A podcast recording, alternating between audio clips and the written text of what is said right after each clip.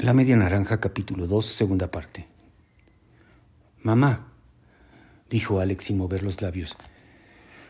Claudia sintió que se le derretían los ojos en borbotones. El cuello era una explosión imposible. Mi amor. Ninguno de los dos movía los labios, pero podían comunicarse. Mi chiquito, hace mucho que no te veía. ¿Dónde andabas, enano? Alex mostró de nuevo sus grandes dientes y solo dijo, Pato te necesita, mamá. Claudia sintió fuego y ácido en las piernas. Dos segundos después sonó el teléfono. Miró el identificador de llamadas. Era el celular de Miguel, el pato, su segundo hijo de 20 años. Claudia miró de nuevo hacia la densa negrura del bosque. Alex ya no estaba. Mamá, estoy en la delegación.